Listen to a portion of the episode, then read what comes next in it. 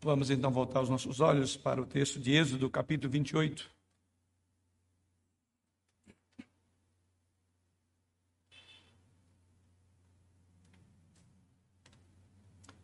Êxodo, capítulo 28, e assim continuar a exposição do livro de Êxodo. E agora estamos aí neste capítulo.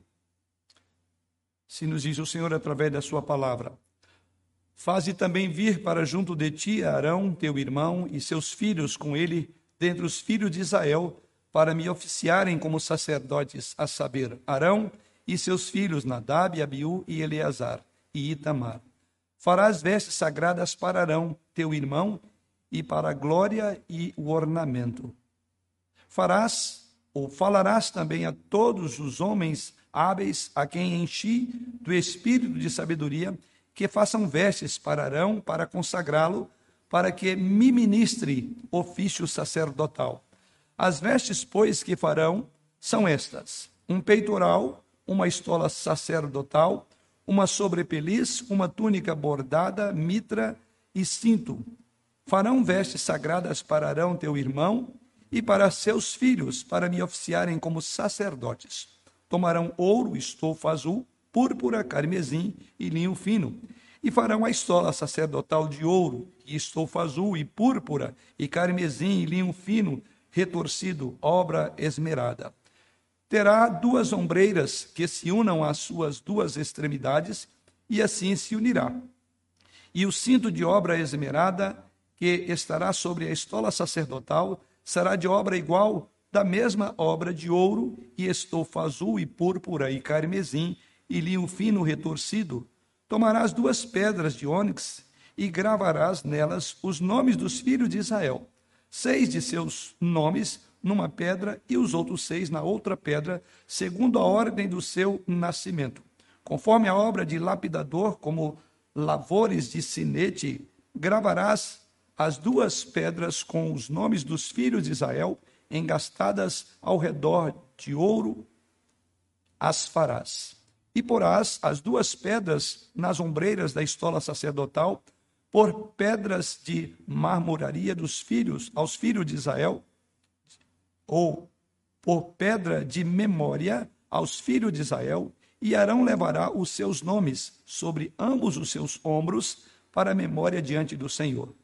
Farás também engastes de, de ouro e duas correntes de ouro puro, obra de fieira as farás, e as correntes de fieiras prenderás nos engastes. Farás também o peitoral do juízo de obra esmerada, conforme a obra da estola sacerdotal o farás, de ouro e estofa azul, e púrpura, e carmesim, e linho fino retorcido o farás. Quadrado e duplo será de um palmo o seu comprimento e de um palmo a sua largura Colocarás nele engaste de pedras com quatro ordens de pedras. A ordem de sárdio, topázio e carbúnculo será a primeira ordem. A segunda ordem será de esmeralda, safira e diamante. A terceira ordem será de jacinto, ágata e ametista. A quarta ordem será de berilo, ônix e jaspe. Elas serão guarnecidas de ouro nos seus engastes. As pedras serão conforme os nomes dos filhos de Israel, doze, segundo os seus nomes. Serão esculpidas como sinete, cada uma com o seu nome para as doze tribos.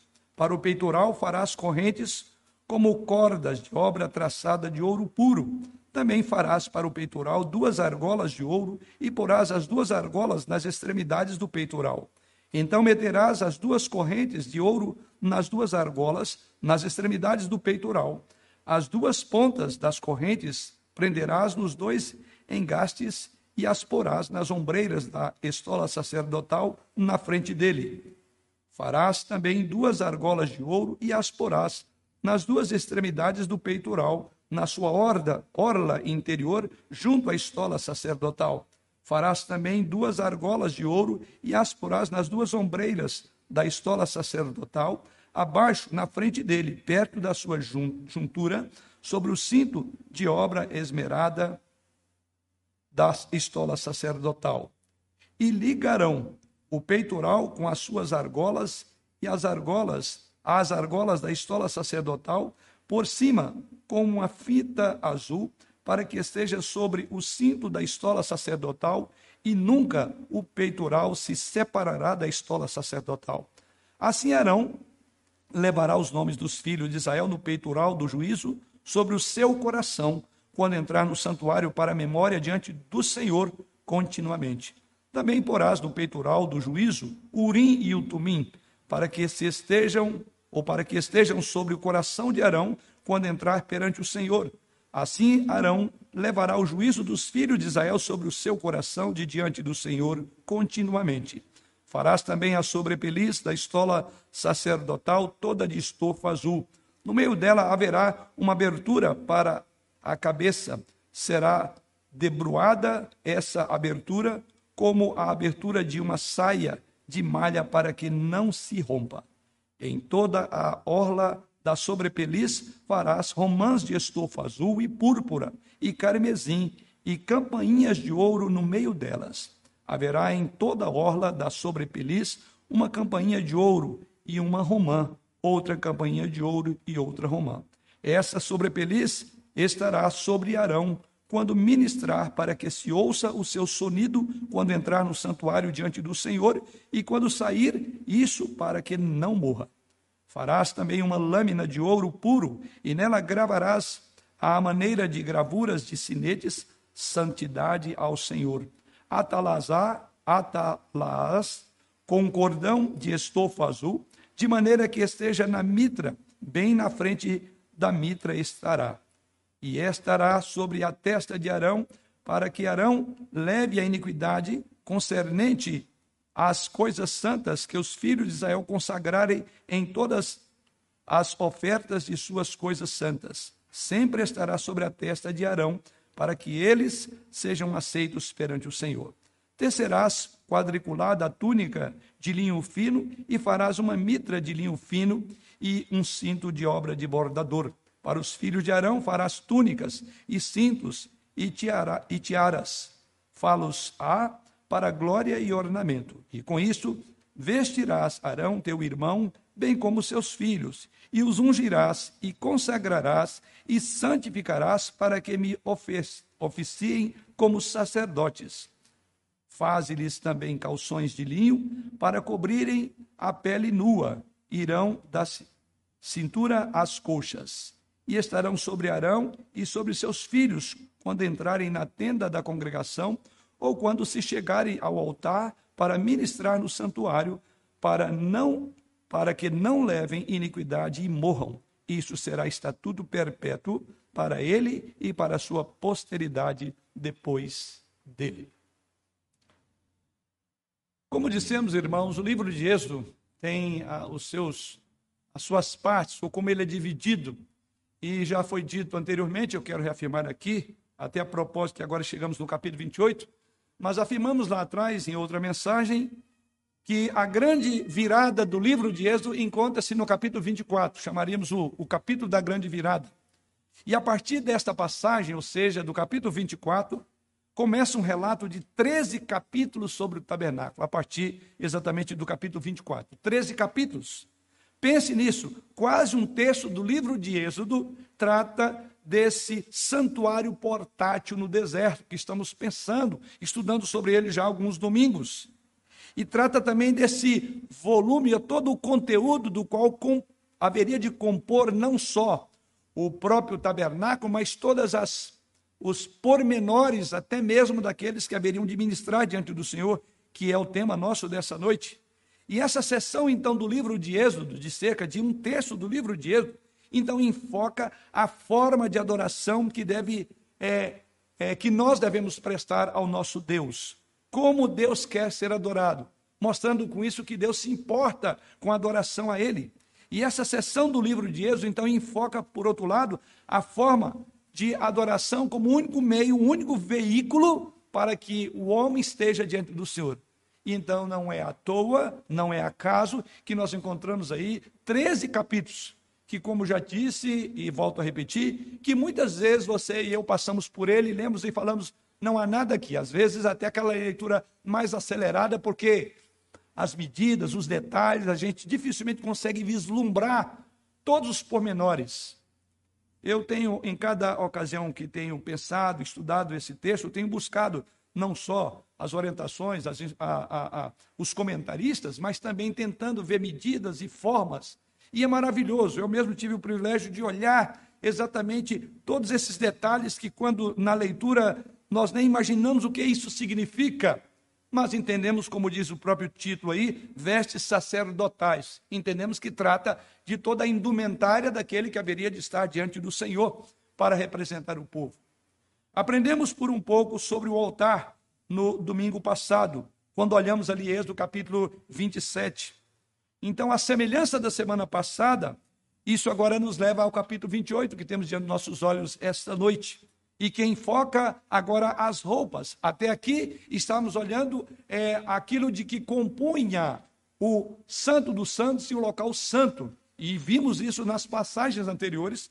Agora nós vamos olhar para aquele que haverá de executar e desempenhar um papel importantíssimo.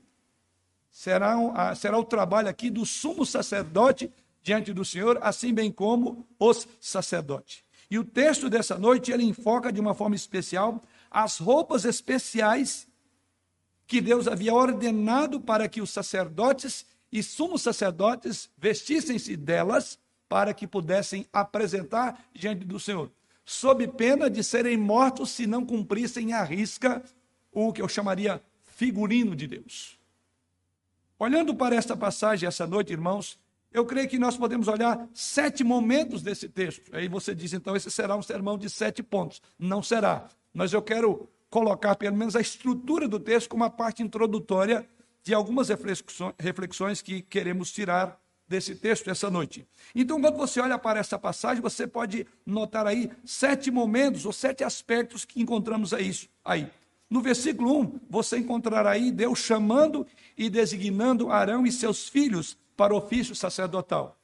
Nos versículos 2 a 4, Deus está determinando e ao mesmo tempo está delineando as vestes sagradas para o ministério sacerdotal no tabernáculo. Os versos 5 a 14, Deus dá aí instruções muito extensas sobre a confecção do éfode, ou que é chamado aqui de estola, né, sacerdotal. Nos versos 15 a 20, você encontra aí detalhes sobre o desenho do peitoral, que haveria de, estar, de ser usado no peito do sumo sacerdote, inclusive leva o nome, bem como o misterioso Urim e Tumim, conforme também descrito no texto sagrado. Caminhando para os versos 31 a 35, mais especificações aqui são dadas sobre o manto que deveria ser usado junto com o éfode, ou, so, ou mesmo com a estola sacerdotal. Junto a esse éfode, ou estola sacerdotal, é nos dito aí nesses versos que haveria também uma sobrepeliz da estola sacerdotal, com romãs e sinos tecidos na ponta aí desta vestimenta. Caminhando para os versos 36 a 39, temos uma descrição de uma placa de ouro que deveria ser usado no, no mitre ou no turbante desse sacerdote, do sumo sacerdote, em conexão com a túnica e esse casaco bordado. E assim nos versos 40 ao verso de número 43, aqui, mais uma vez, vemos instruções ou orientações para as vestes dos filhos de Arão, isto é, o sacerdote comum, não o sumo sacerdote. E assim encerra a nossa passagem. Tendo isso, então, como uma pequena introdução, vamos nos voltar para a palavra de Deus neste capítulo, esta noite. Certamente, se fôssemos aprofundar em cada um desses detalhes seria praticamente quatro, cinco mensagens aqui, mas como o nosso propósito é uma visão mais geral do livro de Êxodo, queremos passar nessa forma sem, contudo, perder ah, o significado e a importância deste texto. E o tema que vamos abordar essa noite é aprendendo sobre adoração através das vestes sacerdotais. Observe que o tema adoração começa no capítulo 4, 24. Então, agora chegamos no capítulo 28. Nas suas mais variadas maneiras, estamos enxergando que todas elas apontam para uma coisa: a adoração. E aqui, essas vestes sacerdotais estão dentro desse cômputo maior tá, do livro de Êxodo, que é a sessão que é um texto do livro que fala sobre adoração. E aí vamos aprender é, um pouco mais sobre adoração olhando para as vestes sacerdotais. É possível que quando você olha essa passagem, você seja levado pela primeira vez a pensar que não há nada de grande importância registrado aqui para se tirar ensinos. Quando você considera a palavra de Deus como inerrante, como suficiente e eficiente, certamente esse pensamento já nem deveria pairar em seu coração, de que haja alguma coisa na palavra de Deus que não tem importância. Mas eu quero crer, quando nós temos uma visão rápida, olhamos o texto, talvez nos surja essa ideia: olha, não tem nada que eu poderia apegar nesse texto para entender. Querido, quando você olha para essa passagem, você estuda essa passagem, como é o nosso propósito essa noite, você verá exatamente o contrário. Ao observar atentamente, você verá que várias características óbvias que se destacam nessa passagem, especialmente quando essa passagem ela é lida à luz do texto de Hebreus e de Apocalipse. Nós temos visto muito isso. Você consegue entender esse texto à luz, mais uma vez, de Hebreus e do livro de Apocalipse e todo o resto do Novo Testamento. Então, essa noite eu quero chamar a atenção dos irmãos para as várias verdades teológicas, práticas importantes que esse texto nos tem a ensinar. Verdades aqui sobre a adoração, daí o nosso nome, o nosso título. Verdades sobre adoração, que eu diria que são derivadas dessas instruções litúrgicas, cheias de detalhes, de minúcias sobre a roupa que deveria, a, a, o modo como deveria compor a roupa do sumo sacerdote. Vejamos então alguns desses princípios, onde aprendemos um pouco mais sobre adoração com base nas vestes dos sumos sacerdotes. Vamos orar mais uma vez ao Senhor. Pai, nesta hora, estamos diante do Senhor e da tua palavra.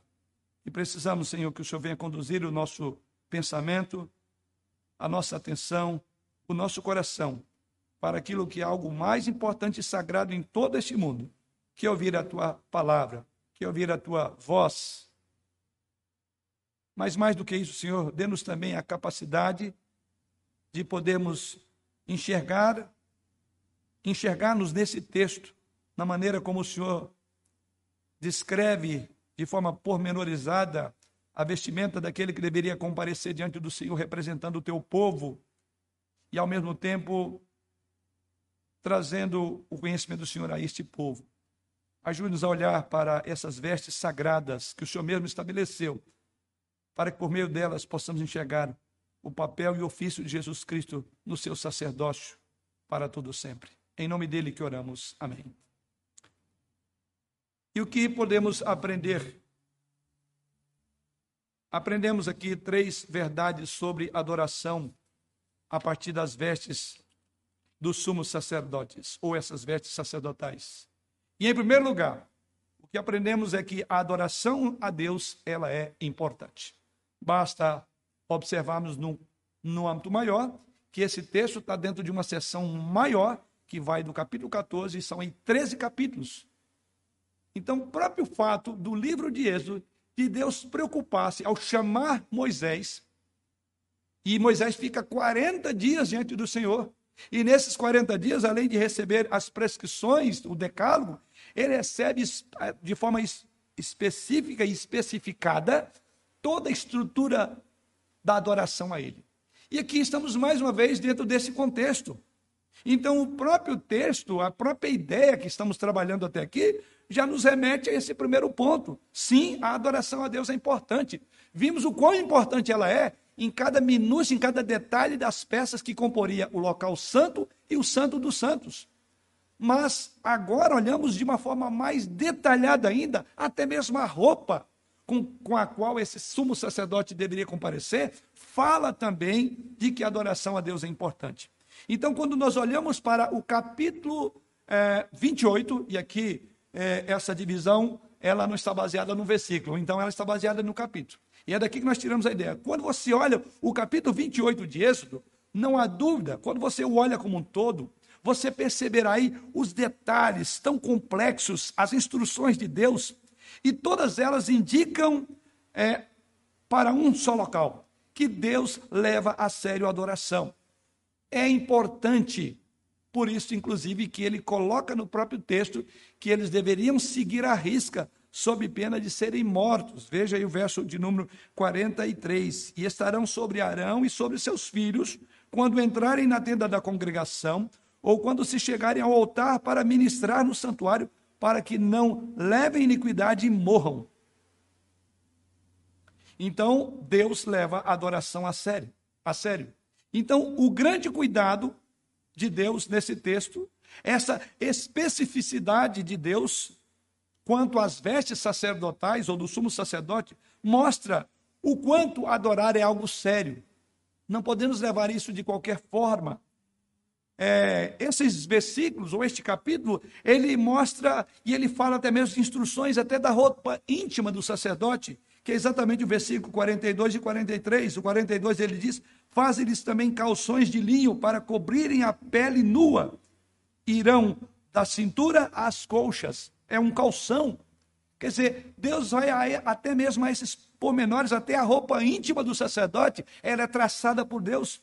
Você notou isso, você percebe isso no texto?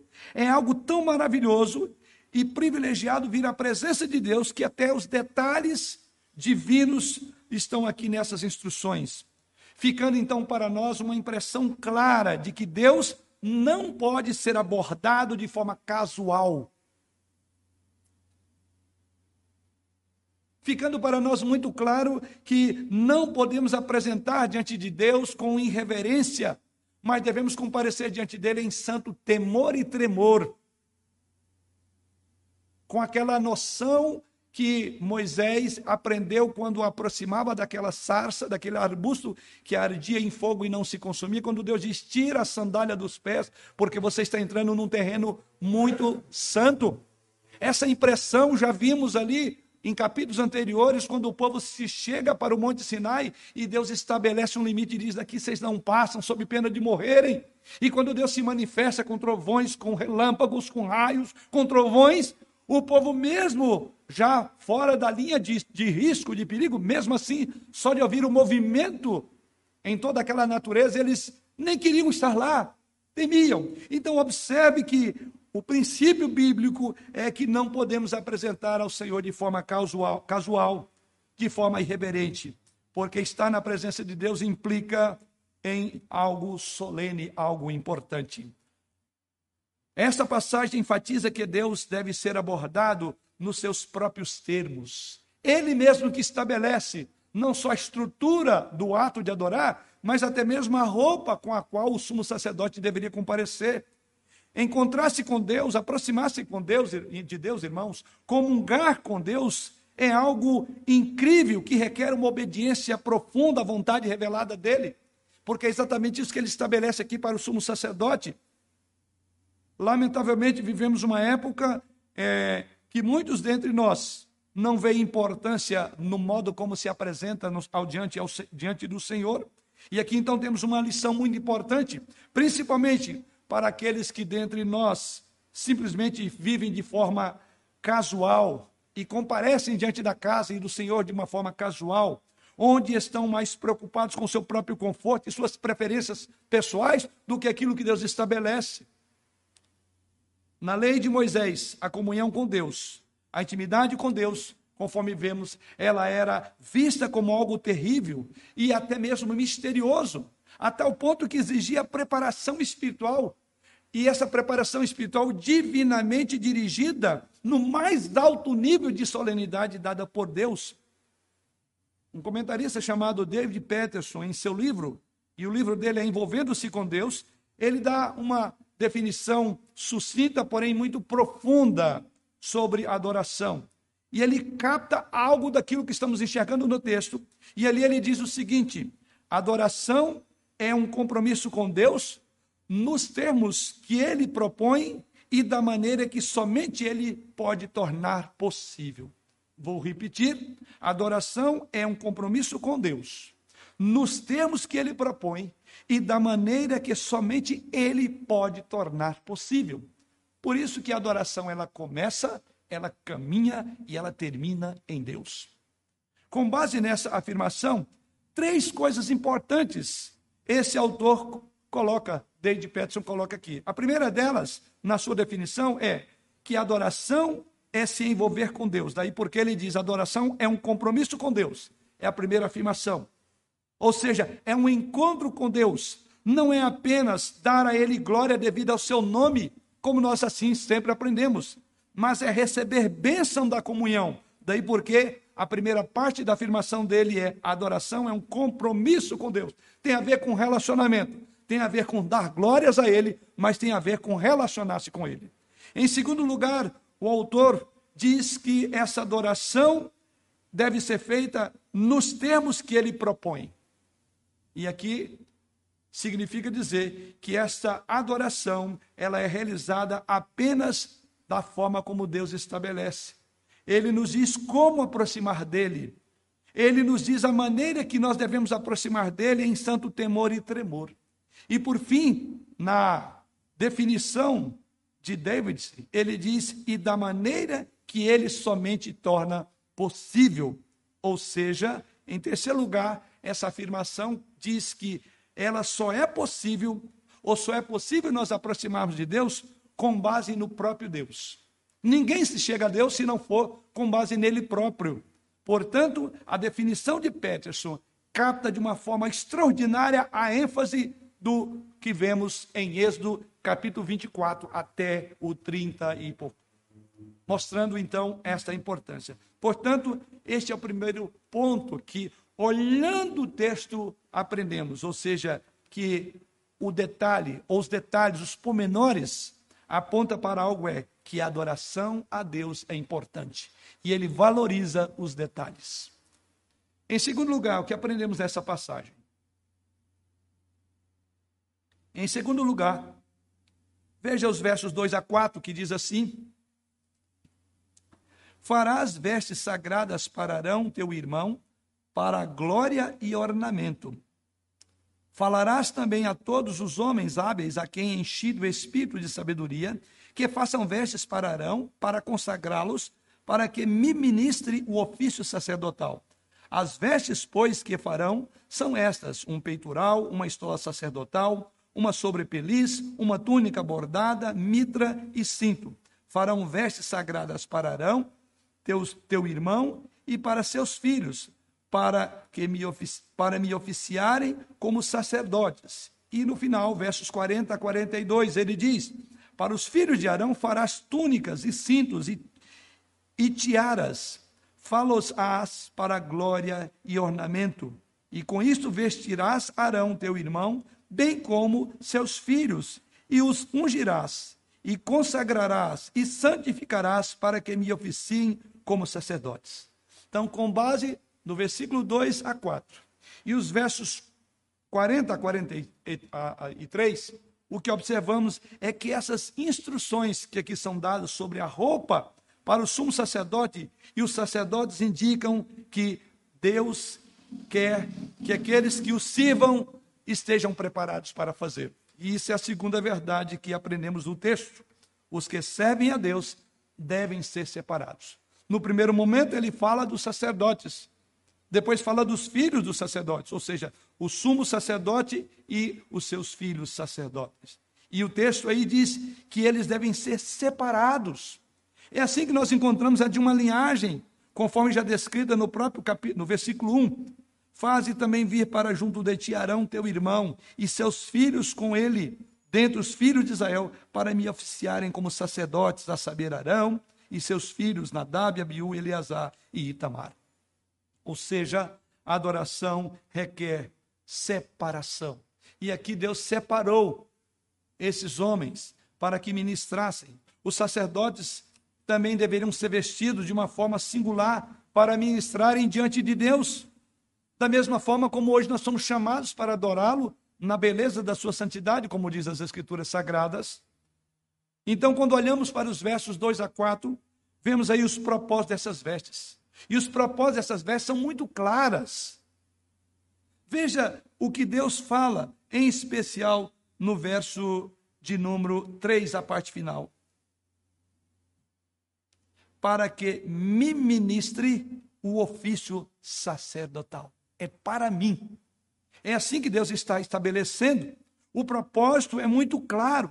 Eles foram separados e as suas roupas também deveriam ser diferentes, porque eles estariam fazendo algo extraordinário. Ou seja, eles haveriam de ministrar diante de Deus. Me ministrem, é ministrar para mim. Isso então nos leva a entender aquilo que, diferentemente da cultura atual de muitos evangélicos, que culto é para mim, não é. Culto não é para nós, por isso que você não vem para dar uma nota no culto, é bom, não é, gostou, não gostou, gosta daquela música. Por isso que não tem pedido de música para ninguém dentro de uma igreja. Por isso que não adianta dizer, olha, canta essa música porque tem fulano de tal visitando a igreja, ele quer ouvir. Você perdeu a noção de culto. O Deus triuno diz para ministrar para mim a preferência dele, a música é dele, o perfume é dele, as ordens são dele, as roupas são dele. Me ministre a mim, vai ser no meu molde. Por isso que a ideia de culto é prestação de serviço. E quando você vai prestar um serviço, você tem que fazê-lo à medida daquele que pagou você para fazer o serviço. E assim, o serviço de culto é um ato para Deus, não é para eu me sentir bem no culto. Você observa bem que essas roupas são caras, elas são ornamentadas, elas são extremamente bonitas conforme a descrição, em outras, de, outras, de outra forma, o que vemos é que Deus queria que a adoração do tabernáculo refletisse a beleza, a sua glória, a sua majestade.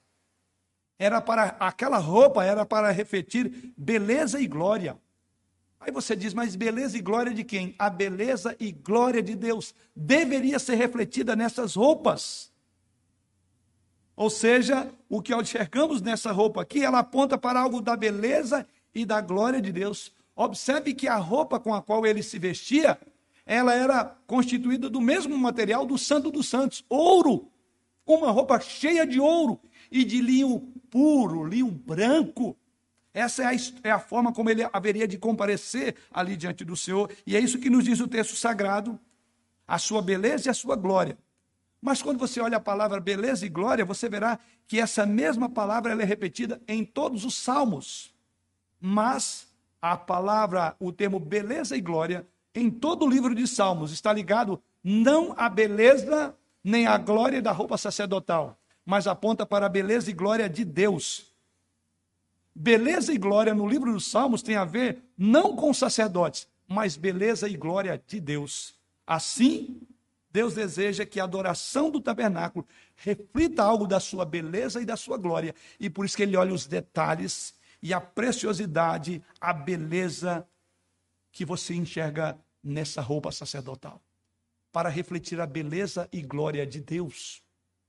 Além disso, o propósito da roupa sagrada de Arão também é explicitamente indicado aqui no versículo que já limos, o versículo 3. É para o propósito de que, diz Deus Senhor aí, que me ministrem o ofício sacerdotal.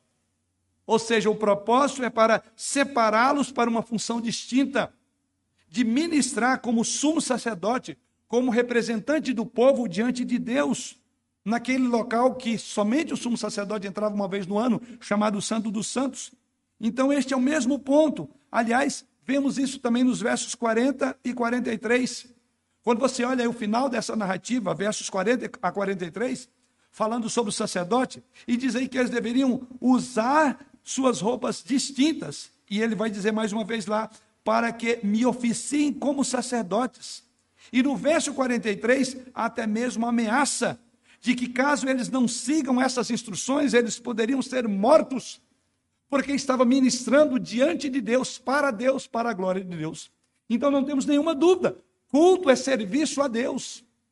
É uma prestação de serviço e requer tudo aquilo que Deus determina. E aqui encontramos isso na beleza, nos pormenores desta vestimenta. Eu pergunto, você percebeu? O sumo sacerdote tinha aqui oito vestes distintas que deveriam ser usadas. É curioso que nenhum calçado é mencionado. Você não vai observar Deus falando nada disso.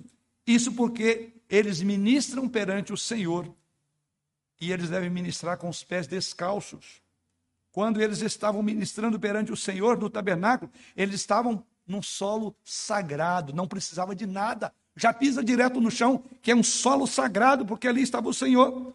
O que Moisés fez quando chegou diante daquela sarça que ardia e não consumia? O que que Deus disse para Moisés? Tira a sandália dos teus pés. O terreno é santo. E ele tirou os seus sapatos, as suas sandálias, porque ele estava pisando em solo sagrado. Por isso que não há nenhuma prescrição. Era descalço. Porque o santo, porque aquele local já estava consagrado ao Senhor. E a roupa deste sumo sacerdote, descrita para nós em esboço, e aí vemos os versos 2 a 4, fala qual era a roupa, como ela deveria se compor. Depois, os detalhes dela se revelam em todo o capítulo 28.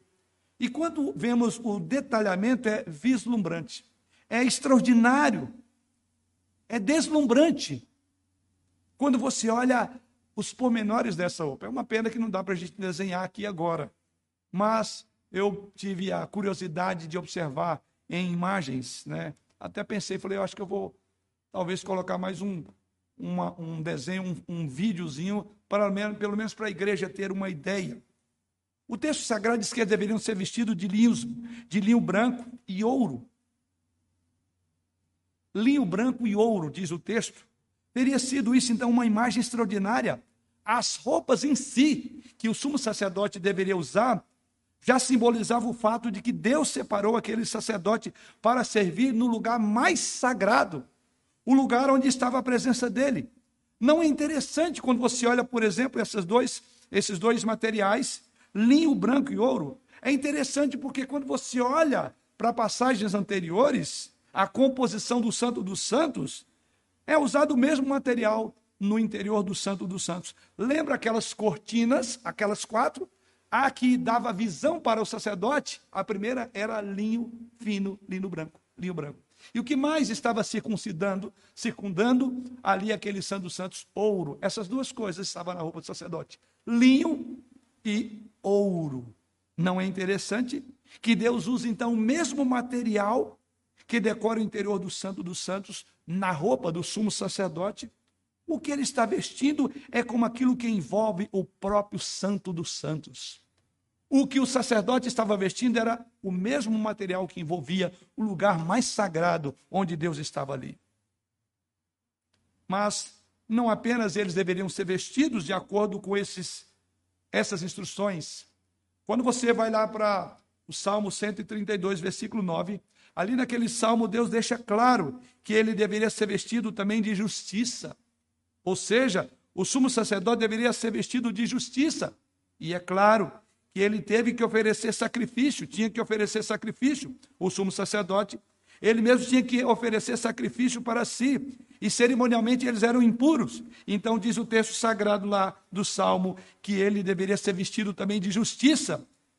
Ou seja, foi apenas a vestimenta, não era apenas uma vestimenta cerimonial visual, mas ele próprio tinha que estar revestido da justiça de Cristo, sob pena de não ser aceito no sacerdócio.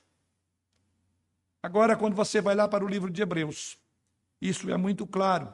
Na nova aliança, o dia das vestes clericais divinamente sancionadas chega agora ao fim, ali no livro de Hebreus. Mas o que elas significam embora essas vestes estabelecidas por Deus não há mais necessidade delas, por isso que nós não subimos à casa do Senhor com a estola sacerdotal, porque elas têm um cumprimento em Jesus Cristo, porém, a, o que significa, a ideia permanece a mesma. Quando você olha para o texto de Hebreus e vê a questão das vestes, ela significa um coração consagrado. Em Hebreus, essas vestes significam uma vida separada para adoração a Deus. Por quê? Porque Deus espera que seu povo seja separado para Ele e para a sua adoração, para a beleza da sua santidade. E nós encontramos isso na pessoa bendita do nosso grande sumo sacerdote, o Senhor Jesus Cristo, como sacerdote, entra em sua própria santidade inerente naquele local santo dos santos, celestial. E enquanto ele ministra para nós ali como sumo sacerdote, mas nós também devemos estar revestidos da sua santidade, da sua justiça, para poder adorar ao Senhor. Porque o próprio Deus estabeleceu que sem derramamento de sangue não há remissão de pecados. Todo culto tem uma exigência. E a grande exigência do culto é ser de santo porque eu sou santo. E todos nós, como pecadores, não podemos comparecer diante do Senhor se não tivermos revestidos dessa justiça, da couraça de justiça de Jesus Cristo. Isso o autor da Casa Hebreus aponta.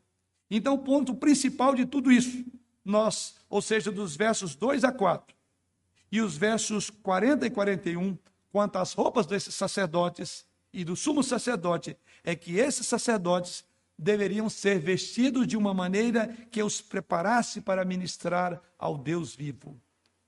Deus separa pessoas para a sua adoração. Quando você olha, por exemplo, o verso 1 do nosso texto, diz lá: Faze também vir para junto de ti Arão, teu irmão, os teus filhos com ele, e dentre os filhos de Israel para me oficiarem como sacerdotes, a saber, Arão e seus filhos, Nadab, Abiú, Eleazar e Itamar. O nosso texto essa noite nós vemos que o sacerdote da antiga aliança, ou assim chamado da velha aliança, ele descendia da tribo de Levi. Você vê aqui a descendência de Levi e Arão. E quando você coloca esse texto em contraste com o que é ensinado no livro de Hebreus, principalmente o capítulo 7 de Hebreus, os versículos 1 a 10, você verá que há um grande sumo sacerdote ali. E esse grande sumo sacerdote, no texto ali, é Cristo Jesus. E Jesus Cristo diz ao autor da Casa Hebreus que ele vem de uma ordem totalmente diferente.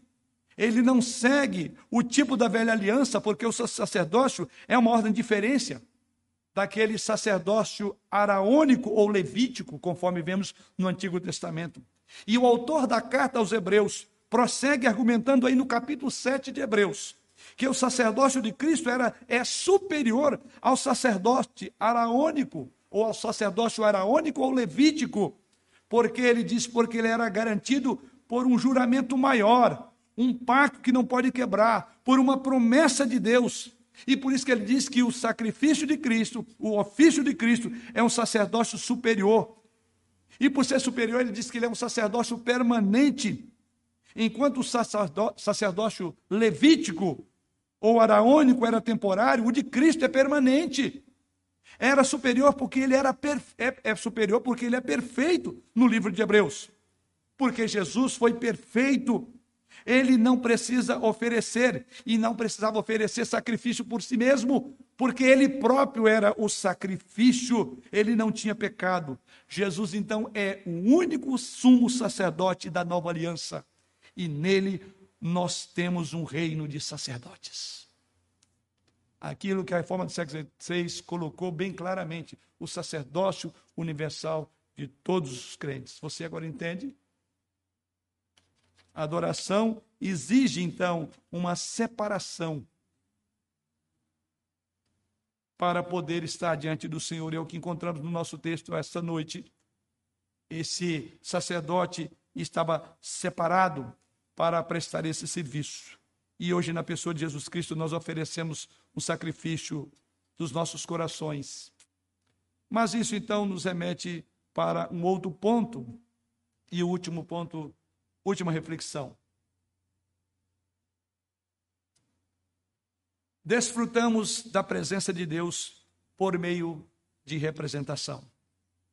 Em primeiro lugar, observamos que a adoração a Deus é importante. Toda a parte do livro de Êxodo, uma terça parte fala sobre isso. E no capítulo dessa noite vemos que é tão importante que Deus está preocupado com os detalhes daquele que representaria a glória dele para o povo e estaria em nome do povo diante dele. Observamos em segundo lugar que aqueles que servem a Deus devem ser separados. Separados dos demais e a sua roupa deve ser distinta das demais, porque a roupa representava a própria pessoa de Deus, a beleza, a santidade de Deus.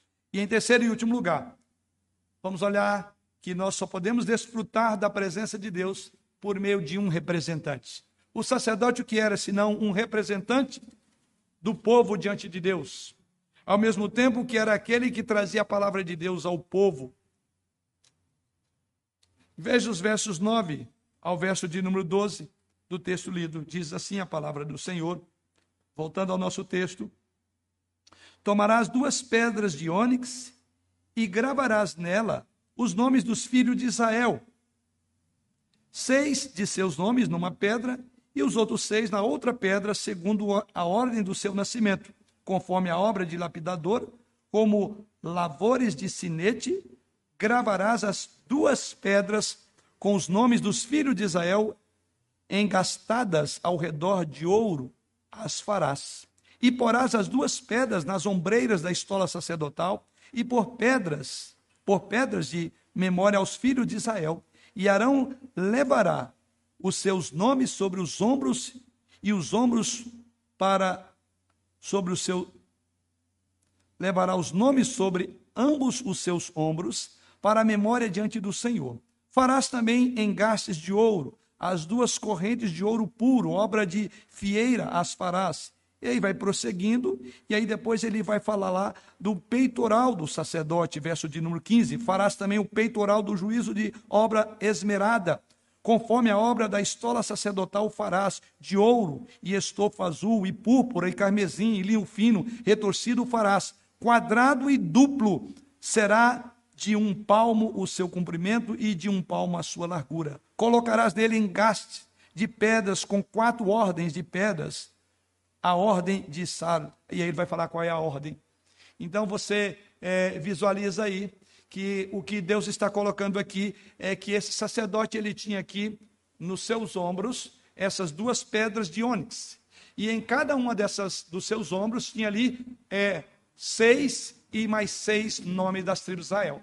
De maneira que os dois ombros, nos dois ombros, o sacerdote trazia aqui toda a representação da nação. As doze tribos de Israel estavam aqui nos ombros dele, e depois daqui vinha esse peitoral, onde tinha aqui um cordão de ouro traçado com linho, e esse cordão com linho traçado de ouro, ele vem de um palmo por um palmo, exatamente aqui. E mais uma vez acontece aqui o que é chamado no nosso texto aqui de ordem, em cada fileira, quatro, quatro e quatro. Ou seja, a ideia aqui é exatamente de que Deus veria, ou o povo estaria sendo representado diante de Deus através daqueles nomes. Os mesmos doze nomes que estavam aqui eram os doze nomes que estavam aqui nessa placa ou nesse peitoral do sacerdote. Ou seja, o que vemos aqui que há uma representação. Vemos aqui enfatizado o princípio da representação, em que esse sumo sacerdote, dessas duas maneiras diferentes, carrega o nome do povo de Israel, aqui no ombro e aqui no peito. Doze aqui. E essas mesmas doze tribos estavam aqui. O que isso significava diante de Deus é um princípio de que Deus estava vendo a nação de Israel por meio da representação dos seus sacerdotes. A vestimenta ritual que esse sacerdote usava, de montado de pedra, era exatamente para mostrar que aquele povo seria levado à presença de Deus. E como é que esse povo seria levado à presença de Deus? Por meio de uma representação do sacrifício sacerdotal. É o mesmo na nova aliança. Só que na nova aliança nós somos representados por Cristo. Ou seja, Jesus Cristo é o sacerdote, Jesus Cristo é o sacrifício. Jesus Cristo é a nossa própria representação diante de Deus. Mas aqui, nessa veste descrita por Deus no nosso texto sagrado, pela qual o sacerdote carregava os nomes das tribos de Israel perante o Senhor, esculpido aí nas pedras de ônix, implantadas na sua ombreira, e ali naquele peitoral, é também representada como pedras no peitoral do sacerdote ou do sumo sacerdote. Vemos aqui então não apenas um memorial para o povo sobre a antiga aliança, mas aqui apontava a maneira como nós seremos representados diante de Deus por meio de Jesus Cristo. O sumo sacerdote, conforme vemos no texto sagrado, ele trazia os nomes das pessoas diante de Deus, que era um dos movimentos sacerdotes, trazer o povo diante de Deus. E assim poderíamos dizer que ele era o seu representante federal. Ele, ele representava todo o Israel. Portanto, a ênfase da pedra também é algo importante. Aonde que estava? Aonde é que essa pedra ficava? Diz o verso de número 29. Assim Arão levará os nomes dos filhos de Israel no peitoral do juízo sobre o seu coração. Então, o povo de Israel iria perto do coração de Arão. e ele entraria no Santo dos Santos. O povo entrava nos Santos dos Santos. Em certo sentido, o sacerdote se tornava o Israel de forma federal, o representante federal da nação, do povo. Do Deus Santo, no local santo dos santos, por meio do sumo sacerdote. E som, somente por meio desse sumo sacerdote você poderia estar num local onde, de outra forma, você não entraria lá. Mas você, de forma federal, estava sendo representado ali. Ele era você indo para a presença de Deus. Ele era Israel. Agora, ninguém certamente perdeu o sentido desse simbolismo quando o sacerdote entrava lá eu estou diante de Deus, no Santo dos Santos, naquele local mais sagrado, mais puro e perfeito, porque o meu nome vai no peito do sumo sacerdote. Mas há algo mais que esse sacerdote tinha com esse peitoral. Além disso, esse sacerdote com esse peitoral, ele conduzia as tribos de Israel à presença de Deus como seu intercessor, como seu mediador, porque nós sabemos que para chegar lá tinha todo um processo. Ele tinha que sacrificar, ele tinha que mediar. Ele simultaneamente servia como um lembrete da presença graciosa de Deus diante de Israel. Ele estava mostrando que Deus tinha escolhido o seu povo e o seu povo poderia desfrutar da glória de Deus porque tinha passado pelo sacrifício. Então, esse sacerdote, nesse sentido, ele era um lembrete da necessidade contínua de Israel por perdão. E todas as vezes que nós subimos diante de Deus, nós reconhecemos a nossa necessidade contínua de perdão. Por isso que nós confessamos pecados. Então ele intercedia, ele oferecia sacrifício por Israel, para que Deus pudesse poupar Israel, para que Deus viesse perdoar os pecados, para que Deus viesse aceitar o povo, apesar de seus pecados. Eles poderiam comparecer à presença do Senhor em graça e em misericórdia. E então, esse peitoral, esse papel do sacerdote, era um lembrete da necessidade de perdão bem como da disposição de Deus em perdoar o seu povo, no peitoral dele. Tudo isso está nesse simbolismo.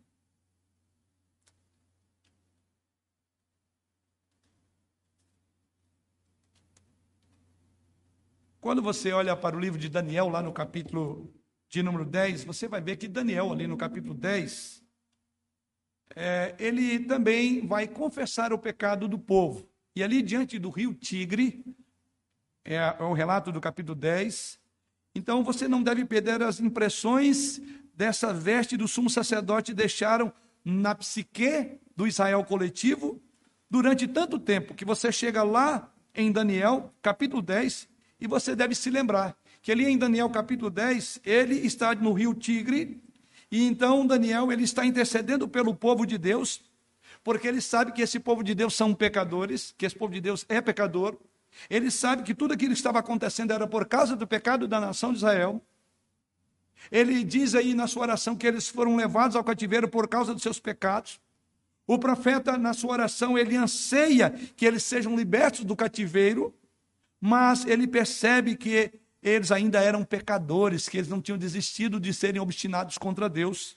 E então aí você observa no, no, tigre, ele está intercedendo junto a Deus, e ele aí na sua oração está implorando a Deus, e ele pede a Deus pelo seu povo, e o Senhor então envia um mensageiro angelical, lá no versículo 5. E você verá, você se lembra o que Daniel diz um pouco antes? E ele refere-se a esse mensageiro celestial com uma, vesti, uma, uma veste Segundo ele coloca aí, ele tem dificuldade de descrever a veste desse ser angelical. Porque esse ser angelical, ele é tão glorioso.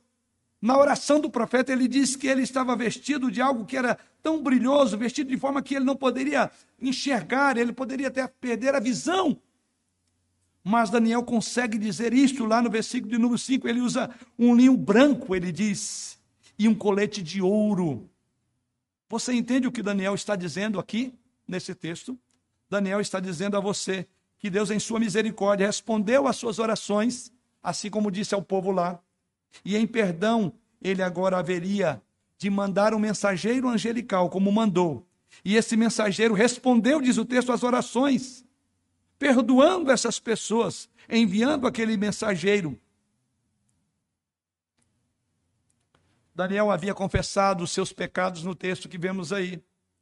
E os pecados de Israel, capítulo 9 e 10 mostra isso. E o Senhor então vem a ele na manifestação das vestes, aí que me chama a atenção, de um sumo sacerdote. Lembrando imediatamente a Daniel, o dia da expiação, inclusive, está aí. E do perdão, que só pode ser fornecido por Deus. A veste do sacerdote está aí. E assim também, meus queridos irmãos, Jesus, o nosso grande sumo sacerdote, serve como nosso representante diante de Deus. E aqui eu quero concluir. Ele serve diante de Deus em sua obra consumada na cruz, em sua intercessão continuada, por assim dizer, a sua intercessão celestial. Na cruz, Jesus é o seu povo federalmente falando, ou de forma representativa. Ele é o representante federal dos eleitos, como Adão foi o representante federal da raça humana na queda. E Paulo diz isso ali em Romanos capítulo 5, que por um só homem veio o pecado, mas por ato de justiça de um único homem veio a salvação sobre muitos. Você entende? Ele então torna aqueles que ele recebe em sua graça como aqueles perdoados. Jesus Cristo, no dizer do profeta Isaías, ele carrega os nossos pecados, porque pelas suas pisaduras nós fomos sarados, diz o profeta Isaías. Ele se torna o povo de Deus. Ele recebe a dívida, ele recebe a própria penalidade do povo de Deus. E ele é o único sacerdote e representante de seu povo na nova aliança, porque nele nós entramos não num santuário separado, mas nós entramos na própria presença de Deus. Quando olhamos para o Evangelho de João, no capítulo 19, versículo 2, olha o que, que João descreve quando fala da crucificação de Cristo. Versículo 2: Os soldados, João 19, os soldados, tendo tecido uma coroa de espinhos, puseram-lhe na cabeça e vestiram-no com manto de púrpura. Grave bem a palavra manto de púrpura. E no mesmo capítulo, verso 23, diz-nos: Os soldados, pois, quando crucificaram Jesus, tomaram-lhe as vestes e fizeram quatro partes para cada soldado, uma parte. E pegaram também a túnica. A túnica, porém, era sem costura, toda tecida de alto a baixo. Que coisa extraordinária. Quando você olha João descrevendo aqui a morte de Jesus Cristo, ele descreve a cena da crucificação de Jesus Cristo. E as palavras de Êxodo 28 voltam à mente de João aqui.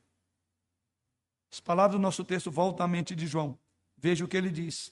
O apóstolo João descreve aí a crucificação de nosso Senhor Jesus Cristo.